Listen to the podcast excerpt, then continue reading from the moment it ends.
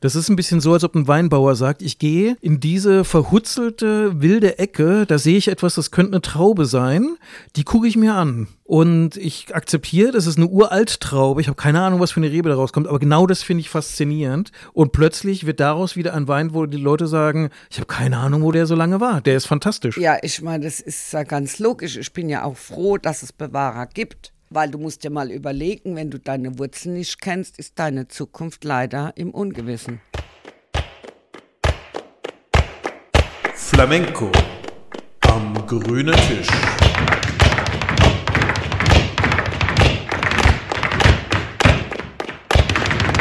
Hallo liebe Hörer draußen, liebe Aficionados, liebe Flamenco-Freunde und das ist wieder eine neue Folge von Flamenco am grünen Tisch.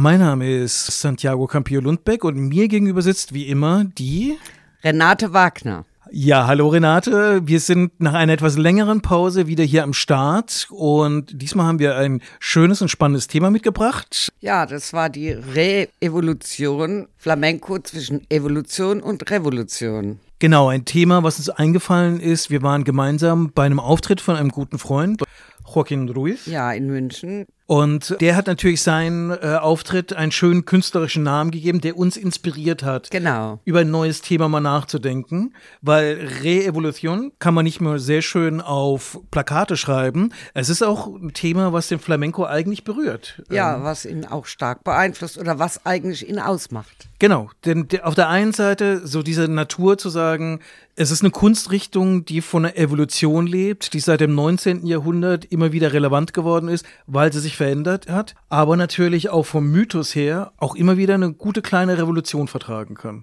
Ja, die Frage haben wir uns ja schon im Vorfeld gestellt, braucht es eigentlich immer eine Revolution, um eine Evolution im Flamenco anzustoßen? Du wolltest eigentlich noch ein paar Worte zu dem herkömmlichen Begriff Evolution sagen und äh, damit unsere Zuhörer mal so in das Thema eintauchen können. Genau, aber bevor wir zur Definition von Evolution kommen, genießen wir ein bisschen Evolution von der Weinkultur. Ich habe hier ein kleines Schlückchen mitgebracht, was nicht ganz unpassend zum Thema ist. Der Wein, mir versprochen, ein leichter Sommerwein, der aber aus einer tiefen Tradition reinkommt, hat auch den schönen Namen La Viña de Ayer, also das Weingut von gestern. Und genau die Weinzüchter, die bauen ja immer mit ihren neuesten Ideen eben darauf aus, was die Reben, der Bestand der Vergangenheit hergibt. Deswegen ein Schlückchen La Viña de Ayer Santé, Dankeschön, Dankeschön. und ein bisschen für mich. So, auf, Auf die Evolution, auf die Revolution. Und auf den Vigna der Ayer. Ja. Evolutionstheorie, das kennen die meisten Leute, weil es lustige Gerichtsverhandlungen mal in den USA gab, um zu beweisen, ob der Mensch wirklich vom Affen abstand oder ob das nur wilde Theorien sind. Aber ich kann euch beruhigen, es ist eine Sache, die nur wissenschaftlich geklärt ist mit genügend Beweisen. Es heißt nur noch Theorie, aber Evolution ist bewiesen, ist wissenschaftliches Faktum und hat eine schöne Definition, die ich einfach jetzt mal so vorlese. Evolution ist die allmähliche Veränderung vererbbarer Merkmale einer Population von Generation zu Generation.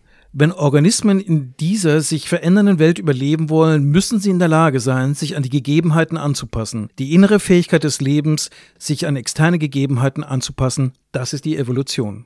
Ja, es gibt natürlich verschiedene Formen der Evolution, zum Beispiel auch im Tanz. Über den zeitgenössischen Tanz, über das Ballett bis heute, über Modern. Und da ist ja ganz eindeutig, dass mit der Musik, die sich verändert hat, aufgrund der Lebensumstände der Menschen, sich oft auch der Tanz verändert hat. Ich finde das dann halt auch ein sehr wichtiges Merkmal, was man gerne vergisst in einem Flamenco mit der Diskussion um Tradition, was man bewahrt, was man verändern darf, dass eben Evolution ja ganz genau besagt, wenn du dauerhaft relevant sein willst als Spezies, und ich glaube, das können wir auch auf Kultur übertragen, musst du dich verändern und musst auf die verändernden Kontext um dich herum auch in irgendeiner Form eingehen. Also ich finde auch, dass es im Flamenco ganz erheblich ist, dass wir im Prinzip mit zwei anderen Genres da arbeiten, mit dem Gesang und mit dem Tanz. Und deswegen unsere Evolution einfach sich viel schneller verändert. Da ist auch ein sehr schönes historisches Faktum, dass der Übersetzer von Charles Darwin im Deutschen hat Evolution als den Kampf des Lebens definiert. Also der Stärkere setzt sich im Überlebenskampf durch. Und der Witz ist, dass Evolution ja auch genau das kennt, die Symbiose, das heißt die Weiterentwicklung in der Gruppe, wo man sich im wahrsten Sinne des Wortes manchmal wirklich biologisch gegenseitig befruchtet. Auch das ist Evolution. Das heißt, es geht nicht immer darum, dass sich der Stärke durchsetzt und der Schwächere verschwindet, sondern Evolution kann halt eben genau das sein, dass man sich in eine Wechselwirkung mit anderen ja, vor Dingen allen Dingen verbessert. äh, in dem Fall in einer Gruppe überleben muss. genau, Also genau die so. Gruppe auf der Bühne muss überleben und da gibt es keinen Schwächeren, weil im Prinzip die Leistung des Schwächsten bestimmt die Leistung der Gruppe. Wenn man das mal ganz genau nimmt. Also man muss sich zusammen entwickeln. Deswegen glaube ich, dass früher in der Dynastie, also in den Familien, die Evolution bahnbrechender war als heute. Weil du diese Wechselwirkung in der Gruppe hast. Bahnbrechender vielleicht nicht, aber bleibender, mehr nachhaltig. Weil direkt immer der Gesang und die Gitarre dabei waren und natürlich die dann gesagt haben, der Vater, nö, so geht es nicht, weil er seine Tradition wahren wollte und der Bruder, der Gitarre gespielt hat, hat gesagt, ach komm, jetzt probier das doch mal aus. Und die Mutter als Sängerin hat sich gesagt, okay, ich könnte es noch so und so singen. Und heute ist ja so, dass die Tänzer vieles auch vom Netz sich runterholen und ähm, auch dementsprechend Irrtümer passieren, indem sie ähm, nicht unterscheiden können, dass es tatsächlich Choreografien gibt, die nur und ausschließlich fürs Netz gemacht sind. Und dass die Magie in einem Theater was ganz anderes bedeutet. Also ich denke ja auch in dem Fall, in dem speziellen Fall von Evolution so an ein berühmtes Beispiel, Camarón de la Isla und Paco de Lucía, die jetzt ja nicht miteinander verwandt waren, aber wo man schon sagen kann, dass sie sich doch gegenseitig stark befruchtet haben. Also ich bin ja in den 80ern mal mit den, also da war Cameron aber schon nicht mehr dabei, aber da war ich ja mit Rainer Welker und der Gabi Thiele waren wir da unterwegs, weil die Gabi Thiele ganz arg befreundet ist mit Paco de Lucia, beziehungsweise waren, da waren wir drei Wochen lang da unterwegs und haben die da auf jedem Event da aufgesucht und sind auch mit dem Tourbus gefahren. Und da hat Paco de Lucia einfach zu mir gesagt, dass der Cameron hat ihn schon inspiriert. Also durch ihn ist auf der Gitarre auch was ganz anderes entstanden. Aber ich glaube, ich möchte dem, ich bin ja jetzt kein Musikwissenschaftler, aber ich glaube schon, dass er der Macher war. Ja. Also das eine ist ja die Inspiration für eine Evolution durch unbedingt notwendig, aber es muss halt auch einer umsetzen. Und dafür ist natürlich notwendig, die Gegebenheiten zu erkennen. Also wenn ich in der Wüste bin, möchte ich jetzt nicht, dass ich mich in eine Wasserpflanze verwandle. Und das ist, glaube ich, im Flamenco auch. Da ist die Evolution immer sehr stark abhängig. Machst du diese Aufführung fürs Fernsehen? Hast du ein kleines Theater? Bist du in einem Tableau?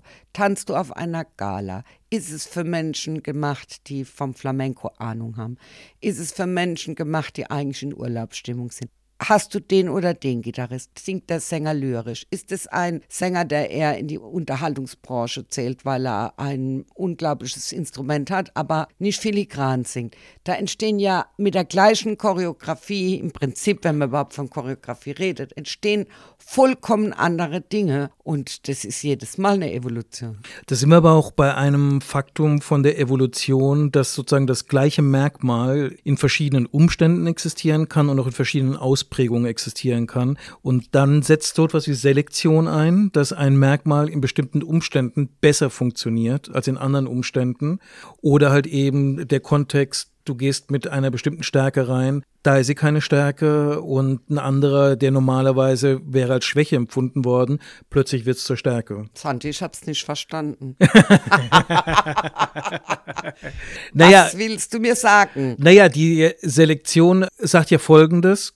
Du hast ja so diese, diese verschiedenen Umstände, wo eine Choreografie, wo eine Melodie funktionieren kann. Ist so ein bisschen der, sagen wir mal, der Pinguin mit seinen biologischen Stärken ist jetzt mal banal gesagt in der Sahara sehr depl- deplatziert. Ja. Weil seine ganze biologische Ausrichtung sind Stärken, die im kalten Klima funktionieren, während jetzt eine andere Art von Vogel in der Sahara sehr gut funktionieren Und würde. wie willst du das jetzt übertragen als Metapher für den Flamenco? Das habe ich nicht verstanden. Das ist eigentlich sogar der einfachste Teil der Gleichung, denn du hast Leute, die einen anderen Instinkt dafür haben, wie eine Wirkung auf der Bühne ist. Wie ich jetzt irgendwie auftreten muss, wie ich eine Bühne füllen muss, wenn ich jetzt irgendwie ein bisschen erhöht sitze und mir sitzen irgendwie 500 Leute gegenüber, während du Musiker hast, die ihre Stärken haben, die ihre Energie ziehen, wenn sie im Kreis von zehn Leuten sitzen, die alle was mit Flamenco zu Ja, tun haben. aber das äh, hat natürlich ähm, mit dem Künstler zu tun. Es gibt einfach Entertainer und die sind so lange und so oft in der Welt unterwegs gewesen.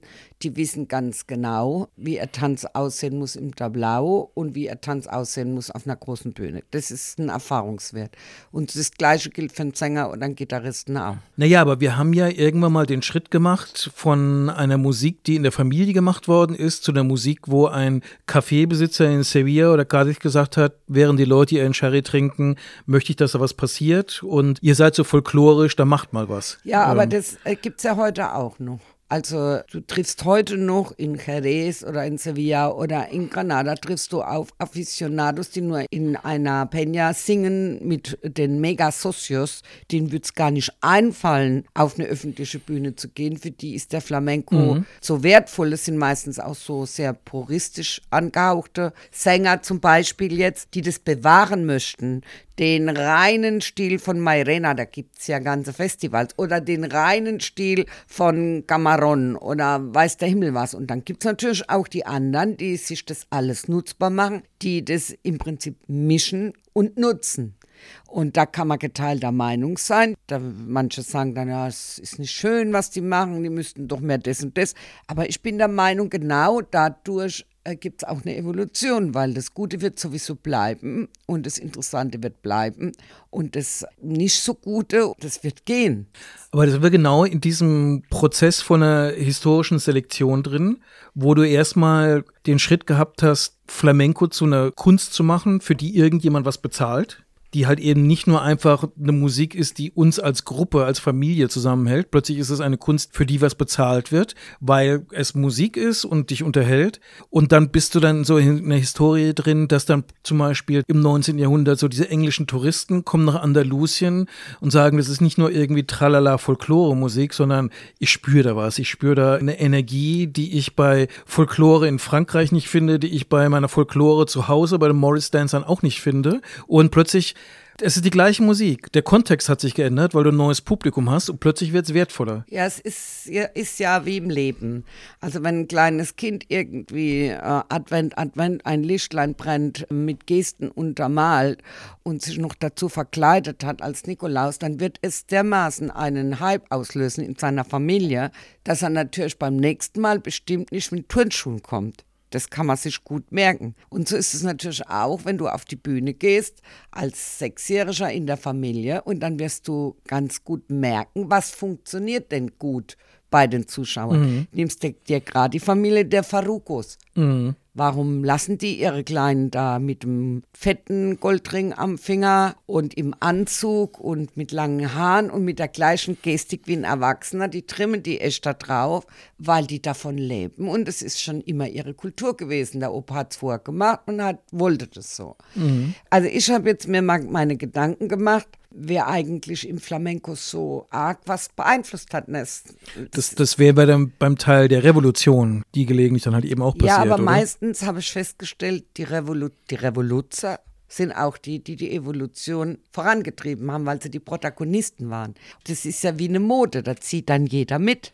Das gucken sich die anderen an und dann ist es so spektakulär. Und ich glaube, als Künstler zielt man immer oder sehnt man sich danach, was Bleibendes zu hinterlassen oder was Tolles zu machen. Und zwar für, als Künstler, der auf die Bühne geht. Das sind äh, Künstler, auch die Bewahrer sind Künstler, aber die Bewahrer, die haben nicht so gern Öffentlichkeit, die was Neues suchen. Dann mache ich mal eine polemische Frage. Ist ein Joaquín Cortés, der die Flamenco-Szene oder das Publikum der Flamenco-Szene fasziniert hat, weil er plötzlich mit nacktem Oberkörper getanzt hat auf großer Bühne, weil er Tänzer auf der Bühne hatte, die da mit Rock getanzt haben, war der jetzt in der Flamenco-Evolution eine Mutation, die dann plötzlich alles verändert hat oder was war der? Er gilt ja tatsächlich als Vertreter des neuen Flamenco des 21. Jahrhunderts. Und das hat er erreicht mit einem genialen Manager, mit einem tollen Marketing. Dann hat er als erstes diese Rollen von Männern und Frauen vertauscht. Dann den angesprochenen freien Oberkörper. Ab 2010 hat er das, glaube ich, gar nicht mehr gemacht, weil da muss man ja in Form bleiben. Und dann diesen Stilmix, den er gebracht hat aus Ballett und Modern Dance und Flamenco und natürlich diesen sagenumwobenen Mann in Bata de Cola. Also ich kenne die Geschichte ein bisschen anders, aber ich habe sie auch nur erzählt bekommen. Ja, erzähl ich habe sie erzählt weiter. bekommen, dass es eigentlich so war, dass er als reiner Flamenco, so wie das in der Zeit, als er so wieder en vogue wurde, nicht gelangt hätte. Mhm. Und der, der, dieser sagenumwobene Manager, den habe ich tatsächlich mal kennengelernt, und der hatte tatsächlich gesagt, weil ich mich so ein bisschen gemobst habe. Es gibt doch den und Zellen und jenen, die sind doch viel besser im Flamenco, was immer jetzt besser ist. Äh, und da hat er zu mir gesagt, ich brauche jemand, der nicht sehr gut ist und nicht sehr schlecht. Ich brauche jemand in der Mitte, damit ich mein Projekt, meine Vision durchbringen kann. Also der Joaquin Cortés hat es, glaube ich, super erfüllt, die Vision seines Managers. Also ich glaube nicht, dass das aus ihm jetzt so gewachsen ist. Aber natürlich hat er einen irren Anteil daran, weil er hat es ja voll erfüllt. Das Klischee und alles, was, nee, Klischee klingt ja so gleich jetzt wieder negativ. Ich kann mich nur erinnern, ich war auf dem Bautizo, auf der Taufe von der Nazare Reyes, das ist die Tochter von der Juana Amaya. Und die ist ja Comare von der Sarah, die habe ich eingeladen. Die Sarah ist die Tochter von der Renate. Und da habe ich den Joaquin halt erlebt live, weil der Ex-Mann von der Juana, das ist der Onkel von ihm. Und die beiden haben damals in diesem Riesenprojekt äh, mitgemacht. Und da habe ich ihn live erlebt und ich war nie so begeistert. Ich galt damals noch eher zu den Bewahrern, heute ja nicht mehr so. Und da war ich in einer Bar und habe halt mitbekommen, dass diese Leute in der Bar, das war ja in Moron, sich richtig gemobst haben über den dass der eigentlich lelelelele und da macht er gar keinen richtigen Flamenco und die waren richtig sauer. Also da, das muss man halt sehen. Die einen sind für die Tradition, auf der anderen Seite darf man nicht vergessen, dass dieser Mann tatsächlich den Flamenco wieder en vogue gemacht hat. Der hatte so einen Aufschwung wie in den 60er Jahren. Dann würde ich da mal ein bisschen nochmal Evolutionstheorie reinbringen, äh, weil in der Evolution gibt es erstens mal den Begriff der künstlichen Selektion. Das ist das, was der Farmer macht, wenn er versucht, eine Kuh mit größerem Euter zu kriegen. In diesem Fall wäre, hätte die Rolle des Farmers, hätte dann der Manager, der gesagt hat, ich brauche nicht den, ich brauche nicht den, ich brauche einen bestimmten Typ, damit es funktioniert. Und was er dann gemacht hat, ist eine stabilisierende Selektion. Das heißt nicht zu extrem in beide Richtungen, sondern im Mittelfeld. Ja, aber jetzt müssen wir überlegen, was ist denn jetzt evolutioniert worden? Der Tanz bestimmt nicht. Weil ich meine, das sagt mir schon, der Stilmix zwischen Modern und Ballett und Flamenco, also das sehe ich jetzt nicht als Evolution. Das sind drei Styles, die hat es schon immer gegeben. Und äh, wenn jemand aus einer Ballettrichtung kommt, hat er das automatisch mitbenutzt. Was hat denn dieser Manager jetzt evolutioniert? Nee, er, hat, er hat selektioniert, hat neue Merkmale ja, miteinander aber was ist denn jetzt mit der Evolution? Mit der Evolution könntest du sogar fast sagen, wenn du einen Schritt zurückgehst, ein Antonio Gades kommt ja auch eigentlich aus dem klassischen Tanz. Also es ist nicht ganz neu zu sagen, ich nehme jemand, der so ein in gewissen Aspekten leicht ballettös ist und Nee, kombiniere also den- das mit da Flamenco. Jetzt, das, den, das ist ja fast, das ist ja impertinent. Du wirst doch nicht diesen genialen Antonio Gades vergleichen. Das vergessen wir jetzt gleich mal ganz schnell wieder. Es geht gar nicht. Aber ich sag dir nochmal, das Einzige, was der Joaquin für mich da verändert hat, war vielleicht diese Bada wo er den Weg geebnet hat und vielleicht eine Evolution mit den Kostümen hervorgebracht hat. Das war, dass er mit nacktem Oberkörper getanzt hat. Das war ja ein Aufschrei von, bei den Gitanos auch, obwohl er ja, ist er eigentlich zur Hälfte Gitano, ich glaube ja. Also das war ein Aufschrei und natürlich die Bata de Cola, die ein Mann getragen hat. Also das ist sicher eine Revolution gewesen, die eine Art von Evolution nach sich gezogen hat, wenn man mal später, wir kommen noch drauf, sich die Entwicklung betrachtet. Da sieht man aber dann, dass die Revolution manchmal sich auf sehr wenige Merkmale konzentriert. Ich meine, wir Deutschen speziell, so mit Goethe und so, sind ja immer so ein bisschen immer auf der Suche nach dem Genie, wo man sagt, ab jetzt ist alles anders. Und wenn man bei in so einem Fall genau hinguckt, sagt man, es ist nicht alles anders, aber es sind, sind eins, zwei neue Merkmale reingekommen. Es kommt halt drauf an, wie man das sieht. Also wenn du jetzt die gleiche Choreografie zwei völlig unterschiedlichen Menschen gibst mit anderen Musikern, ja, dann würdest du es gar nicht mehr erkennen. Wenn du zwei völlig unterschiedlichen Tänzern die gleiche Choreografie gibst mit den gleichen Musikern, dann unter Umständen erkennst du es auch nicht. Das heißt, da ist ja schon eine Evolution im Gange. Also wenn man das betrachtet, dann wäre es die Evolution des Ganzen. Aber die bedarf keiner Revolution, sondern nur dem Stempel, den jeder Tänzer oder jeder Mensch seinem Tanz oder seiner Inspiration aufdrückt. Aber natürlich gibt es tatsächlich Menschen, die eine Sache machen und damit evolutionieren sie. Zum Beispiel die berühmte Carmen Amaya, der mir ja nachsagt, dass sie den ganzen Frauentanz evolutioniert hat, indem sie angefangen hat, Fußtechniken zu benutzen, die bis dato nur Männer benutzt haben. Ist die Carmen Amaya für dich auch die erste, die so ein bisschen Flamenco-Revolution gemacht hat oder gab es da vorher schon jemand? Also wenn ich mir jetzt überlege, diese Art Männerkleidung, da gibt es, glaube ich, vorher schon eine, die das gemacht hat, die Männerkleidung getragen hat. Aber sie ist sicherlich die, die mir jetzt im Gedächtnis bliebe bis zu meinem letzten Atemzug. Das fast, fand ich faszinierend, dass die ähm, so ganz anders getanzt hat, als ich angefangen habe. Auch, überleg mal, die hat ja in den 30er Jahren schon getanzt. Oder 1929 hat die, glaube ich, ihren ersten Auftritt gehabt. Und ich habe angefangen 85. Und und trotzdem waren die Sachen von ihr das, was mich am meisten inspiriert hat. Ich muss auch sagen, es ist so von den ganz alten historischen Sachen, was du vom Tanz her siehst, das, wo du heute noch sagst, Flamenco. Ja, weil das revolutionär war. Früher waren die Tänze eher ballettös, in Anführungszeichen, gar nicht negativ gewertet, von den großen Kompanien. Die haben sich das abgeschaut von dem spanisch-klassischen Tanz, wie die das machen, weil es gab eine viel breitere Schere zwischen diesem De la Calle Gitano Tanzen und äh, diesem äh, geschulten Tänzertanzen mit Flamenco-Elementen. Das siehst du auch daran, die Carmen Amaya ist ähm, 1942 in der Carnegie Hall aufgetreten. Also die hatte Standing Ovation von den Zuschauern, aber die Kritiker haben praktisch sie kritisiert. Sie würde so von De La Calle, Gitana-mäßig tanzen, aber sie könnte ja gar nicht wie ein Tänzer tanzen. Und jetzt kommt aber, auf was ich heraus will. Die Carmen Amaya hat damals die Tarantos entwickelt. Das war das erste Mal, dass Tarantos getanzt wurden. Bis dato gab es das nur als Gesang. Lustigerweise als Anekdote ist, dass 1950 der gleiche Kritiker, der die 42 beschimpft hat, sie wäre nicht komplett als Tänzerin, hat es revidiert und sie in den höchsten Tönen gelobt. Also ich glaube, die Frau hat ganz, ganz viel durch ihre revolutionäre Art. Also ich finde, äh, aus der Zeit gibt es einen Tänzer, der so ein bisschen diesen Wechselschritt von Flamenco ist etwas, was sehr folkloristisch ist, hin zu einer Kunst, die sich selber klarer definiert.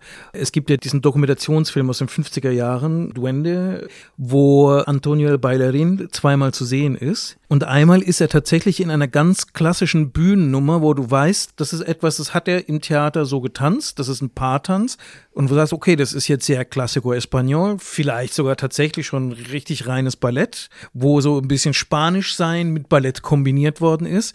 Und dann auf der anderen Seite gibt es von ihm die Martinette, die er dann in Ronda so im Tal getanzt hat. Und wo du sagst, und das ist sehr Flamenco, was er macht. Ja, und, und das siehst, das ist eine Generation, so in den 20er Jahren im Tanz die so sich wegbewegt, Stückchen für Stückchen, von dem, um ernst genommen zu werden, müssen wir balletttaugliche spanische Folklore auf der Bühne bieten, hin zu etwas zu sagen, wir sind eine eigene Form. Ja, aber ich denke, das Tänzer an sich, also wenn du jetzt einen Tänzer nimmst, zeitgenössisch oder auch Ballett, der das nicht nur macht, so mittelmäßig, sondern der den es richtig gepackt hat als Tänzer. Der wird immer danach streben, wenn er jetzt in die Rolle schlüpft, wenn er irgendein Engagement in Kamen hat oder was, möglichst nah an das Original in Anführungszeichen zu kommen. Und da bleiben lustigerweise einige hängen. Die sind dann so fasziniert vom Flamenco, die packt es dann einfach. Also ich glaube, dass der Antonio damals sehr professionell war und der hat tatsächlich versucht, diesen Schritt zu gehen. Der hat die bestimmt irgendwelche Gitanos irgendwo gesehen und hat gedacht, wow, das unterscheidet sich so markant und so heftig und so energiegeladen, woher kommt es?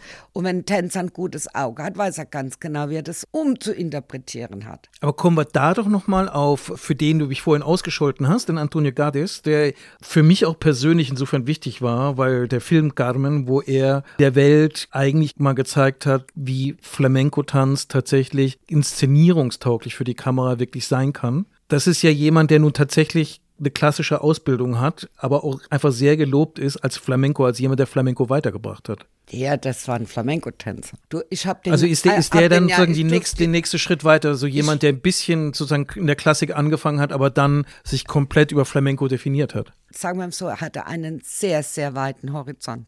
Also ich denke, äh, das ist ja jemand, der sich ständig weiterentwickelt hat durch diesen weiten Horizont, auch als Mensch und als Tänzer. Der konnte nicht äh, der Bewahrer bleiben. Der hat die ganzen Einflüsse, die er gesehen hat, als Inspiration genommen. Ich hatte die Ehre, ihn kennenzulernen, durfte bei seinen Proben dabei sein und ich sag dir, der war mit einem Wimpernschlag und einer Kopfwendung mehr Flamenco als viele Gitanos, die sich das Hemd vom Leib reißen und einen doppelten Rittberger machen. Manchmal ist es so, die Marikia sagt auch immer, dass die Person von jemandem auch ausmachen kann, wie groß er im Flamenco wird. Und da bin ich davon überzeugt, weil ich kann mich noch erinnern, ich dachte, der ist mindestens 1,75 Meter. Weil ich saß ja unten bei der Probe in dem Saal, wo später die Leute kamen und guckte da irgendwie fünf Stunden rauf, voll gefesselt. Und danach wurde ich ihm dann vorgestellt und dann habe ich mich sehr gewundert, dass ich ihm einfach so ins Auge blicken konnte mit meinem Meter. 53. Also wahre Größe kommt manchmal auch von der Person. Was ich bei ihm auch interessant finde, ist, dass er musikalisch wiederum da gar keine Probleme hat, dann andere Einflüsse reinzunehmen. Also ich meine, bei den Filmen, die er da gedreht hat, das sind ja manche Sachen, wo du als jetzt nicht super Flamenco sagst, das ist 100% Flamenco, da wird zu Manuel Faya zum Beispiel getanzt, der ja klassische Musik gemacht hat. Das heißt, da hat er die Fähigkeit gehabt, eine Flamenco-Choreografie zu machen, die in dem Fall zu klassischer Musik funktioniert. Weißt du eigentlich, dass die Carmen Amaya auch diese ganzen Tänze drauf hatte? Das wissen die meisten nicht. Mich eingeschlossen. Ja, also das ist kein Wunder. Und er war für mich das Pendant im Tanz, was Paco de Lucia in der Musik war. Erstens mal wusste er, wie jeder Scheinwerfer einzustellen war, wie du die größte Reichweite an Publikum erreichst mit, mit deiner Präsenz, indem du wo stehst, wie reinkommst. Und ich rede jetzt hier von einer Beobachtung von Ballettgrößen A30 Mann in der Kompanie. Also da war ich schon mal geflasht, wie weit man da gehen kann im Flamenco. Und ich meine, so war Paco de Lucia ja auch, wenn du dir überlegst, dass der nach äh, Mexiko oder Kuba oder sonst wohin, Kolumbien, glaube ich, und findet da ein Instrument, nämlich den Cajon, und baut den sofort ein. Das war Mitte der 70er, als der das erste Mal in die Flamenco-Rumba sich begleiten ließ mit Cajon. Da sind die Leute vom Stuhl gefallen. Also das haben die beiden gemeinsam gehabt, fand ich. Der eine im Tanz und in der Musik. Beide haben sich ja als Musiker verstanden, auch der Gades. Aber ist der Gades, ist der dann Flamenco-Revolution oder ist er Evolution? Weil du könntest ja auch sagen, der Gades ist im Prinzip eine Carmen Amaya, der aber halt nicht Filme macht, in denen Flamenco getanzt wird, sondern der Flamenco-Filme macht, in dem auch noch gelegentlich was anderes Also ich passiert. glaube, es gibt die äh, Revolution, die ein Ding machen und einen Trend da durchsetzen. Dazu gehört es sicher nicht. Also jetzt zum Beispiel, ich reiß mir das Hemd raus oder ich tanze nackt oder was es alles gibt. Sondern äh, so wie Paco de Lucia, das waren Leute, die evolutionierten ständig. Die haben im Prinzip an einer Idee so lange gefeilt, bis sie die großartig fanden und haben die zu Papier gebracht oder auf die Bühne gebracht und am nächsten Tag direkt das wieder umzuwerfen und nochmal zu überdenken, zu überarbeiten, neu zu konzipieren, auch manchmal zu vernichten, wo du gedacht hast, wieso macht er das jetzt doch nicht mehr? Wieso ist es jetzt auf einmal doof? Aber ich habe das auch bei der Marikia erlebt. Da, da hatte ich ja das Glück, dass ich ganz oft bei den Proben war zu den großen Dingen, die sie gemacht hat, also große Obras. Und äh, da habe ich immer gedacht, ich war total begeistert. Okay, ist ja logisch. Aber ich habe dann nicht verstanden, zu dem damaligen Zeitpunkt, warum jetzt ausgerechnet die Sequenz aus dem Tanz gestrichen wird. Und am nächsten Tag war das dann ganz anders. Und ich habe gedacht, ach, schade. Weil, wenn du anfängst, willst du ja immer ein Bewahrer sein, weil du schnell durcheinander kommst. Da hättest du gern die Choreografie von 1900 Gladbach für alle Zeiten, brauchst dich nicht mehr anstrengen. Aber das ist das Geheimnis vom Flamenco. Das ist ja das genau das, glaube ich, dass der so reich ist und warum er so viele Menschen erreicht. Auch wenn sie eigentlich vorher gesagt haben, ach, das getrabbelt mit den Fies. Und trotzdem, also wenn ich jetzt mal meinen Mann zitieren darf, und trotzdem, wenn richtig gute Leute, wenn er die sieht oder sehen musste, weil ich ihn da mitgeschleppt habe, habe ich trotzdem eine Veränderung in seinem Gesicht und eine Faszination erblickt. Ich muss da aber auch mal sagen, zu den Bewahrern, also die haben auch eine Funktion. Ich meine, das gehört ja zur Evolution dazu, dass die dann besonders gut funktioniert, wenn du eine große Bandbreite an Merkmalen hast, die im gemeinsamen Pool sind. Weil manchmal sind ja Merkmale, die 50, äh, 100 Jahre lang quasi nicht nützlich waren, plötzlich werden sie wieder relevant. Ich meine, ein schönes Beispiel im Flamenco ist ja das große Konzert in Granada, was García Lorca mit Manuel Falla und anderen organisiert hat, wo er gesagt hat, okay, wir haben jetzt irgendwie die Café Cantantes und die Opera Flamenca gehabt, jetzt wollen wir den alten, authentischen Flamenco haben. Das ist ein bisschen so, als ob ein Weinbauer sagt, ich gehe in diese verhutzelte, wilde Ecke, da sehe ich etwas, das könnte eine Traube sein, die gucke ich mir an. Und ich akzeptiere, das ist eine uralt Traube. Ich habe keine Ahnung, was für eine Rebe daraus kommt, aber genau das finde ich faszinierend. Und plötzlich wird daraus wieder ein Wein, wo die Leute sagen, ich habe keine Ahnung, wo der so lange war. Der ist fantastisch. Ja, ich meine, das ist ja ganz logisch. Ich bin ja auch froh, dass es Bewahrer gibt. Weil du musst dir mal überlegen, wenn du deine Wurzeln nicht kennst, ist deine Zukunft leider im Ungewissen. Also die Bewahrer sollten die Bewahrer bleiben und aber auch nicht meckern gegen die, die halt so ein bisschen auch ihr Unwesen treiben. Weil es ist ja ganz klar, wenn ich jung bin und ungestimmt im Flamenco, dann mache ich manchmal Dinge, wo die Bewahrer denken, ich, ich flippe jetzt hier gleich aus. Kann der unmöglich so machen. Also wenn ich mir nur unseren Strukturkurs angucke, nur anhand von diesen vielen Beispielen, auch von ihrem Zeug, was wir da sehen, können wir zusammen eine Tendenz erarbeiten, mhm. wirklich wie eine wissenschaftliche Untersuchung. Du kannst eine Tendenz erkennen, wie die Struktur sein könnte in der heutigen Gesichtspunkten und warum die so sein kann. Wenn jetzt nicht so viele Leute so viel Quatsch ins Netz stellen würden, wäre das gar nicht möglich. Was willst du nur vom Bewahren wie 1930? Also ich finde es toll, so eine Reise. Du kriegst Sachen gezeigt von 1930, von 50, von 70, von 80. Ich habe ja auch viel Material bei mir in meinem Kämmerchen. Und das ist schon interessant zu sehen und den Leuten auch zu erklären, woher diese Evolution kommen könnte. Wissen tun wir es ja nicht. Aber das, in der Evolution gibt es ja auch diese Spezies, die legen die erworbenen Eigenschaften und Fähigkeiten ab und reaktivieren die dann zum anderen Zeitpunkt ja, wieder. Ja. Und das ist ja nichts anderes im Kleinen. Zum Beispiel, wenn ich dich jetzt mal äh, so nehme, ich kann mich erinnern, dass du vom Jahr irgendwie die wahnsinnige Idee hattest, diese ganz alte Choreografie Tangos de Granada von 19 Gladbach zu reaktivieren, die du bei mir, respektive Marikia und Tatjana gelernt hast. Ja, und wenn man sich die dann erarbeitet, dann kommt ja automatisch eine Evolution zustande, weil du dich ja anders bewegst wie damals. Naja, ich glaube, das ist halt einfach auch die Geschichte, dass du manchmal diesen Schritt zurück machen musst, um überhaupt nochmal wieder diese Basisorientierung zu haben und überhaupt mal zu wissen, wo du in der Zukunft hin willst. Und manchmal bei diesem Blick zurück akzeptierst du, dass bestimmte Dinge nicht mehr funktionieren. Das passiert mir jetzt gerade mit der Faruka, wo ich ein unglaublich großer Fan bis heute von, von Tony Belau bin und was er gemacht hat, eher als Tänzer, wo ich aber von dem sehe, die Choreografie, die wir von ihm damals gelernt haben, dass sich da eine musikalische Weiterentwicklung ergeben hat, wo ich sehe, dass manche Leute dann ganz, ganz weites Stück deutlich in eine viel, viel melodiösere Richtung sind. Den Weg würde ich so komplett nicht gehen, aber wo ich akzeptiere, dass es nicht mehr das sein kann, was es war, als er es gelernt hat. Also ich muss jetzt da schon wieder leider Einspruch erheben. Der Toni war ja Musik, der braucht ja gar keinen Gitarrist. Der hatte dermaßen einen Swing, einen Kompass und einen, ich kann es gar nicht beschreiben, so was Einzigartiges. Der brauchte nicht einen Gitarristen. Und ich muss dir jetzt sagen, alle, egal wer es getanzt hat, ob du, ob ich, vollkommen wurscht. Wir haben ja diese Qualität seiner Extraklasse, was seine Füße anbelangt, niemals auch nur im Ansatz erreicht. Uns kommt es gelegen, dass wir heute musikalischer sind. Mach mal. Ja, ja, ja, äh, also man aber- muss ganz ehrlich sagen, ich hatte es gerade mit der Corinna drüber. Die macht ja jetzt demnächst Prüfungen, die muss ein ganzes Stück Apollo Seco machen. Das muss sie alleine gestalten und, und auch da kommt eine wahnsinnige Evolutionsarbeit auf sie zu, weil sie die Schritte, die ihr bekannt sind, nicht benutzen darf. Sondern sie muss die modifizieren beziehungsweise wirklich weiterentwickeln. Und da merkst du, wie verbildet wir sind durch den Reichtum der Gitarre, die seit 10, 15 Jahren herrscht.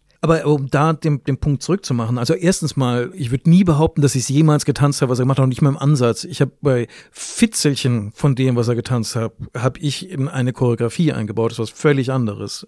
Was es mich weiter evolutioniert hat, wenn man das so sagen will, war zu sehen, dass er einen Rhythmus bedient, der so eine Art Ritual entfacht. Diese Explosion, diese Kontrolle, ja, was er benutzt und immer wieder aufbaut, aber von seiner tänzerischen Qualität her dann über zehn Minuten eine ganz andere Kraft entfaltet. Und da gebe ich dir vollkommen recht. Ich habe noch nie jemanden gesehen, der das, vielleicht der Louis de Louis, wenn, wenn er Lust drauf hätte, könnte der das auch. Ja, ne, Äh, der Louis ist aber, aber- Louis ist für mich heute das, was Pelao früher war. Genau, aber der kommt natürlich wieder aus einer anderen Persönlichkeit her. Was es aber für mich dann in einer Evolution ist, dann diesen alten Funken zu nehmen und zu sagen, wie kann ich das, was sich dann super in der Musikalität verliert, dann nochmal vielleicht wieder ein bisschen erden. Der Traum ist nie zu sagen, ich mache jetzt ein Pelao. Ja, das ist, das ist ein historischer Moment gewesen mit Fähigkeiten, die, glaube ich, heute so nicht Ich reproduzierbar denke, werden. das ist ja das Gute im Flamenco, dass Flamenco unterliegt fast keinem Reglement. Flamenco erlaubt es jedem in jedem Level, sich auszuprobieren und weiterzuentwickeln.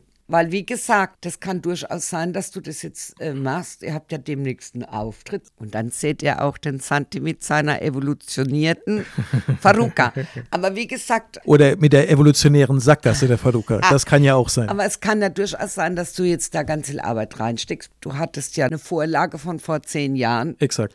Da hattest du das schon mal im Solo getanzt und soweit ich mich erinnere, gar nicht schlecht. Ich fand es damals sehr gut. Und so, und jetzt, in, du siehst ja, du machst tausend Sachen anders, weil du immer am Ball geblieben bist und hast dich entwickelt. Und es ist aber aus dir raus. Du nimmst nicht nur andere Schritte oder so, sondern du denkst, ich nehme das nicht mehr. Du hörst dir das an, du probierst es aus und denkst, nee, ich will jetzt was anderes. Das ist eine Evolution. Du hast dich auch angepasst in deiner ganzen Ausbildung oder in dem, was du gemacht hast, an die Gitarre, du hast deine Ohren aufgemacht, der Gesang hat sich verändert, die Lehrer machen andere Sachen, nicht mehr so archaisch, weil wir sind woanders. Du hast vielleicht viel mehr Unterricht bei der Juana, ist eine ganz andere, wie jetzt der Pelao.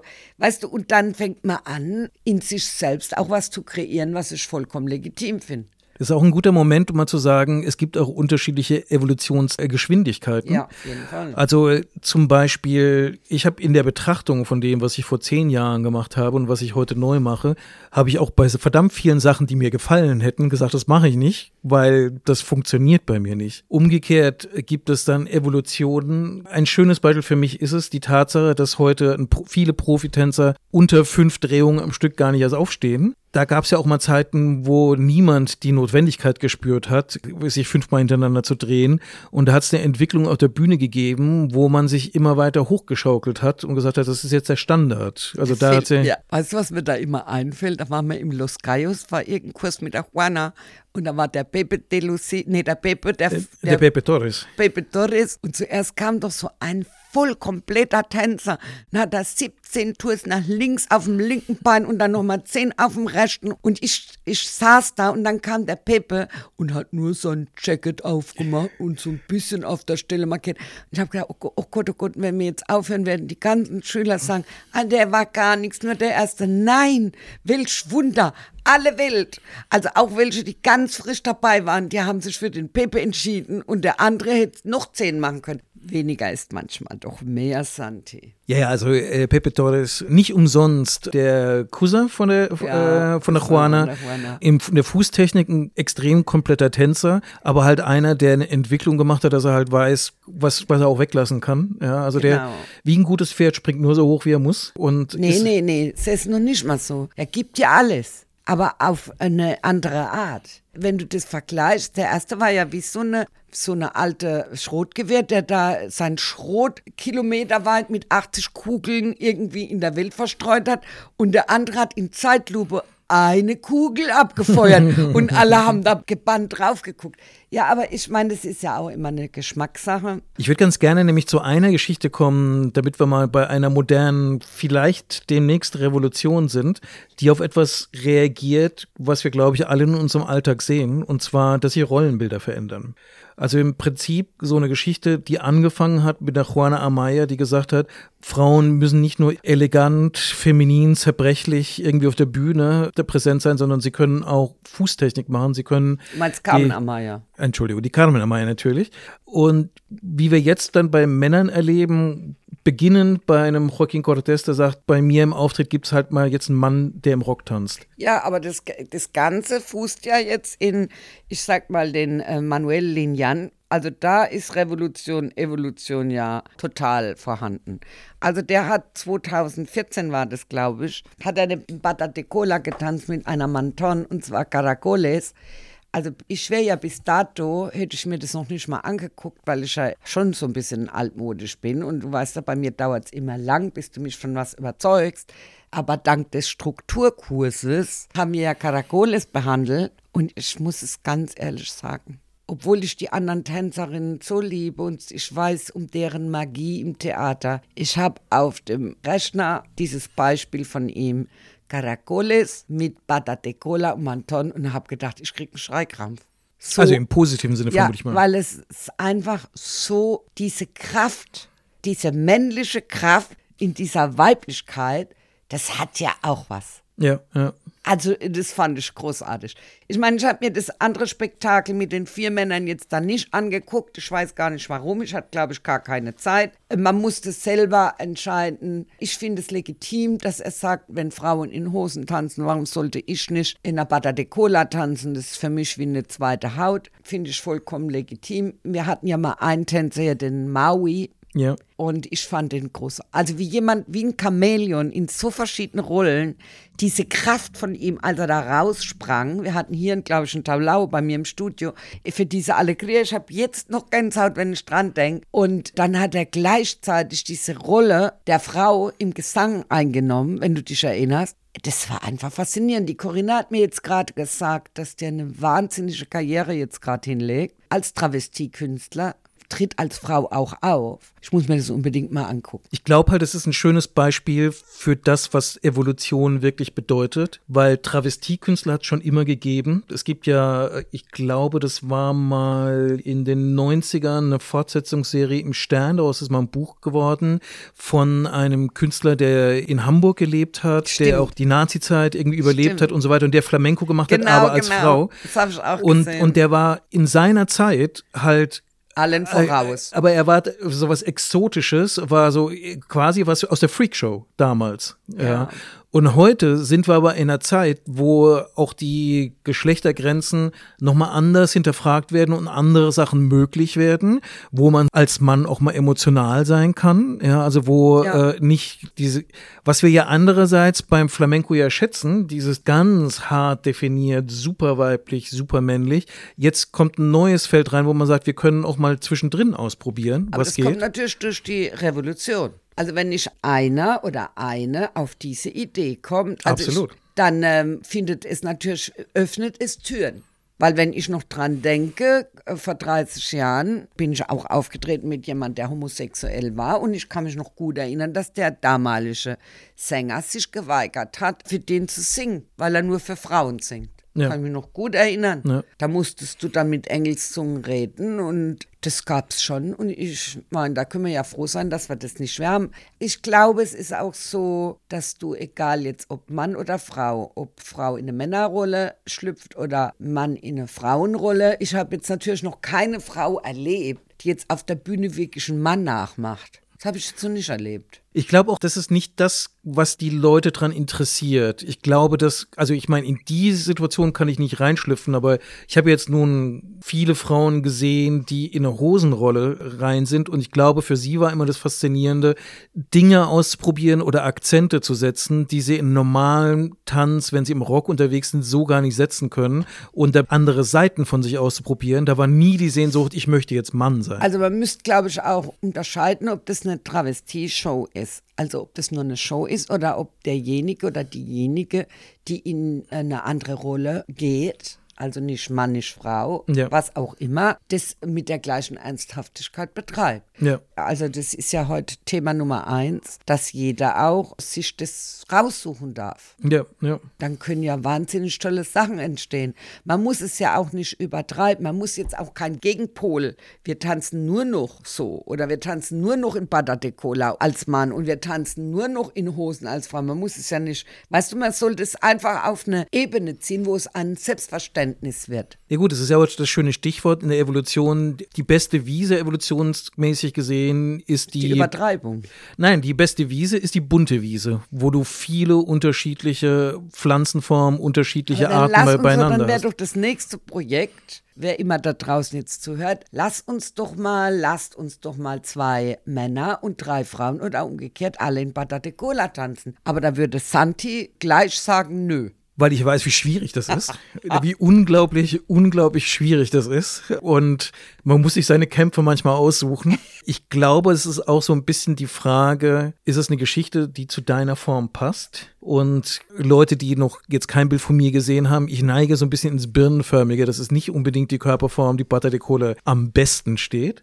Aber zum Beispiel Manton ist eine Sache, also du weißt ja, dass mich zum Beispiel Capote immer fasziniert hat, der, und das muss ich jetzt mittlerweile zugeben, natürlich einfach irgendwann mal eine Grenze hat, was du damit machen kannst. Und äh, da ist natürlich der logische nächste Eskalationsschritt zu sagen, hallo Manton, wo bist du? Ähm, Ja, aber ich denke, so Manton mit Hosen müsste man mal ausprobieren. Das, Das man ja wäre- noch nicht. Das wäre ein spannender ja, Evolutionsschritt. immer nur Manton. Doch, ich habe schon was gesehen, aber ich meine jetzt nicht so stringent durchgezogen. Lass uns mal da bleiben. Vielleicht fällt mir da was ein. Ich finde, wir enden dieses Mal mit einem Cliffhanger, beginnt die nächste Flamenco-Revolution, die dann einen nächsten Evolutionsschritt auslöst. Möglicherweise nicht in Malaga, nicht in Cádiz, nicht in Sevilla, sondern in Mannheim. Mal sehen. In diesem Sinne, ich freue mich schon, wenn ihr das nächste Mal dabei seid, ich wenn, mich auch. wenn wir hier wieder da sind beim Flamenco am Grüntisch. Ich wünsche euch eine schöne Zeit.